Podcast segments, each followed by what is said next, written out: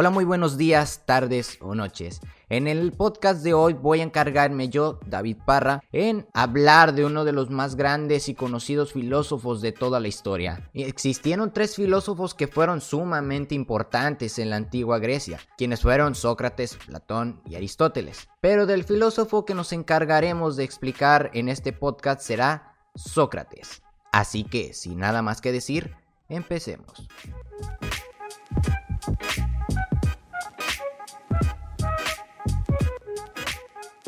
Primero que nada, ¿quién fue Sócrates? Fue un filósofo griego considerado como uno de los más grandes representantes de la filosofía universal. Él nació en el año 470 a.C. en Atenas. Su padre, que llevaba el nombre de Sofronisco, era un cantero, mientras que su madre, Penareta, era una comadrona. Aquí un dato curioso. Las personas que tenían el trabajo de comadrona se encargaban de brindar asistencia a la mujer durante el embarazo y en el mismo momento del parto. Pero bueno, siguiendo con el tema, Sócrates recibió muchísima educación hablando personalmente, ya que fue educado en música, literatura, gimnasia y en muchas más cosas que tenían relación con los sofistas.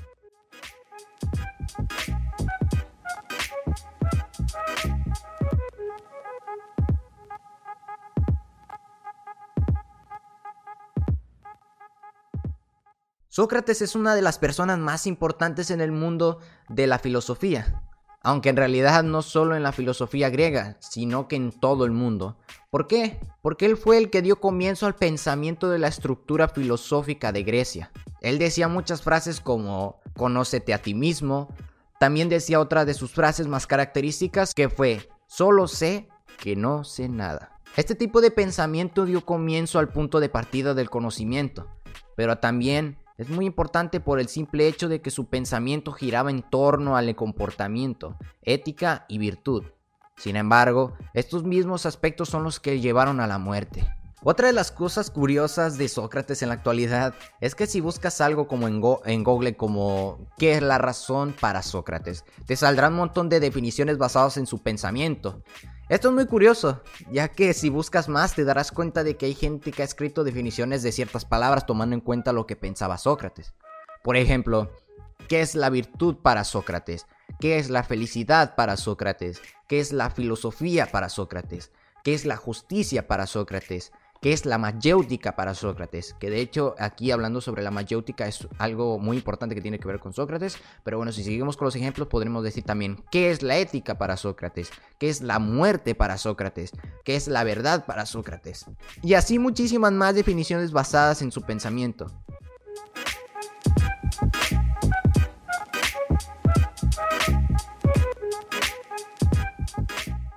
Entre otras cosas, los métodos de Sócrates eran dialécticos. ¿A qué me refiero con esto? Que él, después de plantearse una proposición, analizaba las preguntas y respuestas promovidas por esta misma. Entonces, a todo esto, ¿cuál es su objetivo? ¿A qué quería llegar con este pensamiento? Pues su objetivo en sí era el educar al hombre por medio de un continuo ejército en busca del bien que, en la ciudad, no podía ser otro que el bien colectivo, la justicia. Diciéndolo de otra manera, su objetivo básico era alcanzar el bien y aplicarlo en la vida. Que de hecho aquí hay algo curioso, y es que él quería aplicarlo, pero obviamente eso dependía de cada área en la sociedad. Por ejemplo, si él quería aplicar el bien, si lo miramos por el, por el lado de la política, decía que eh, conocernos permitiría crear leyes buenas, es decir, útiles. Si también lo aplicamos en la ética, decía que quien se conoce actuará bien y será feliz. Si seguimos con esto, también podríamos decir otras de sus frases, que era conocer el alma y cuidarla es la principal obligación humana para ser feliz.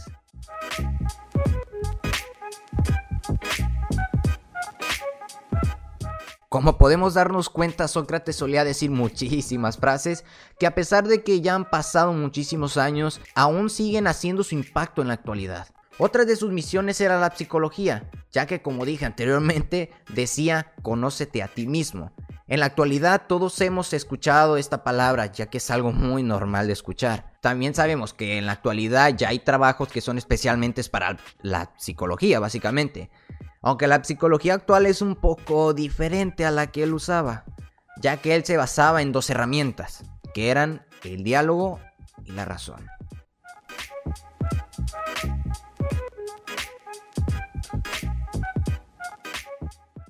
Bueno, y continuando con el podcast, su servidor Jonathan Alexis Gutiérrez Ochoa les continuará explicando acerca de un poco más de Sócrates.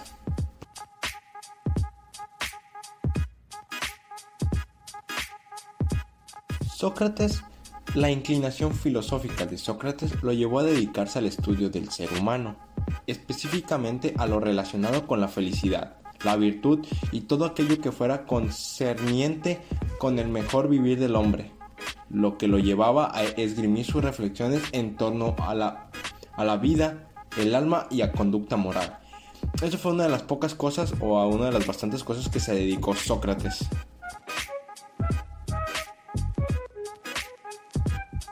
A continuación eh, contaré un poco de la vida cotidiana. Fue un hijo de una comadrona. En su juventud, el siguiente oficio siguió el oficio de su padre y recibió una buena instrucción. Es imposible que fuese discípulo de Anaxagoras y también que conociera las doctrinas de los filósofos eleáticos, Genofanes, Permedines y Zenón, y de la escuela de Pitágoras. Aunque no participó directamente en la política, cumplió ejemplares con sus deberes ciudadanos. Esto quiere decir que sirvió como soldado de infantería en las batallas de Samos, que ocurrieron en 440, Potidea 432, Delio 424 y Anfipolis 422. Episodios de la guerra del Peloponeso en que se dio muestra de resistencia, valentía y serenidad extraordinarias. También fue maestro y amigo de Alcibiades Viades, militar y político que cobraría protagonismo, protagonismo en la vida pública ateniense tras la muerte de Pericles. En la batalla de Potinea, Sócrates salvó la vida de Alcibiades, quien saldó su deuda salvando a Sócrates en la batalla de Delio. Bueno, eso fue un poco de lo que contó o de lo que sabemos de, bueno, hay más cosas, pero de la vida cotidiana de, Sócrates. Contó un poco de, de todo tras que participó en guerras y salvó la vida de, de Alcibiades, quien también este, salvaría su deuda salvándolo en otra batalla. Sócrates fue condenado a muerte por sus conciudadanos atenienses por sus vecinos, por gente que le había convivido y que lo conocía de cerca. Su juicio se celebró en el mes de Targelio, entre mayo y junio del año 399 antes de nuestra era. El juicio, de, el juicio contra Sócrates coincidió con la conmemoración anual de la victoria de ateniense Teseo sobre el Minotauro de Creta. El sacrificio del Minotauro consagraba el momento en que Ateneas saldó la deuda ancestral con Creta y los minoicos. Consagrar la victoria de Teseo era reconocer el origen arcaico de Grecia en Creta y al mismo tiempo ratificar también que en Grecia había sido y era ya otra casa. El sacrificio del Minotauro daba una solución del enigma que los griegos fueron para ellos mismos.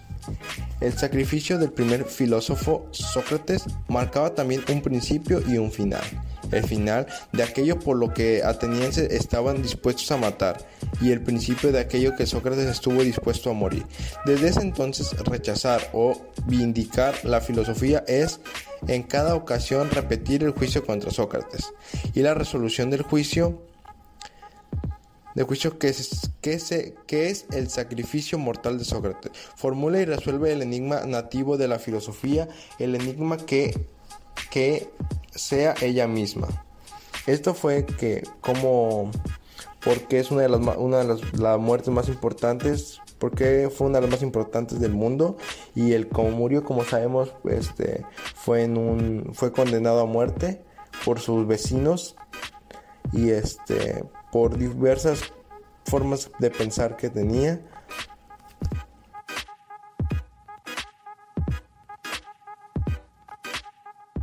Bueno, ¿cuáles fueron los aportes que Sócrates puso a la filosofía? Uno de los, aportes fueron análisis crítico de los conceptos de la vida.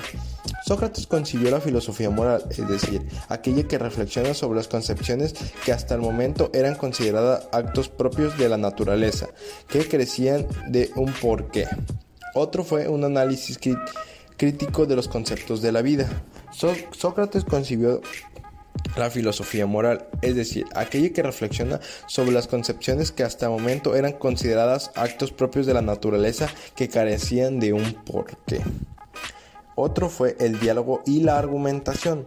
Sócrates se centraba en la discusión y el debate como principal forma de, exposición de ideas.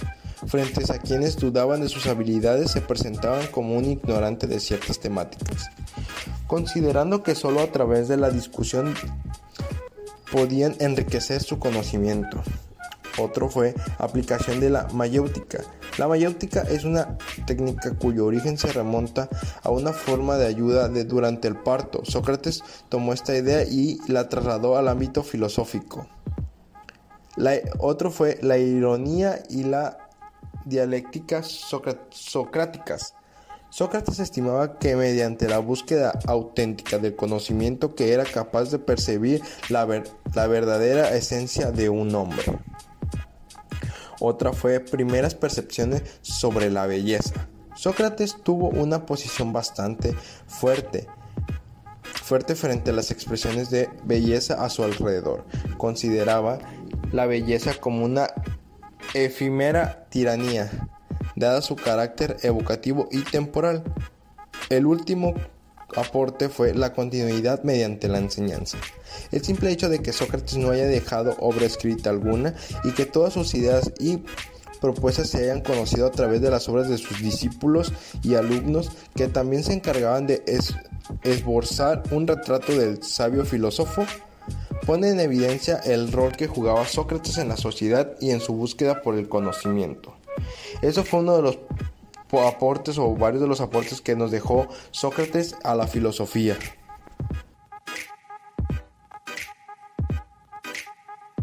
Y con esto damos por terminado el podcast de hoy.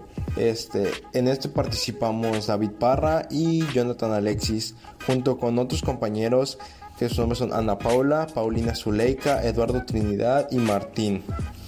Eh, este es uno de los tres podcasts o de los dos de los tres podcasts que hablamos sobre la filosofía eh, de algunos de los más importantes filósofos que hay y que han dejado gran gran parte de conocimiento o gran grandes aportes a la filosofía que iremos viendo con el tiempo o con el escuchar los diferentes podcasts.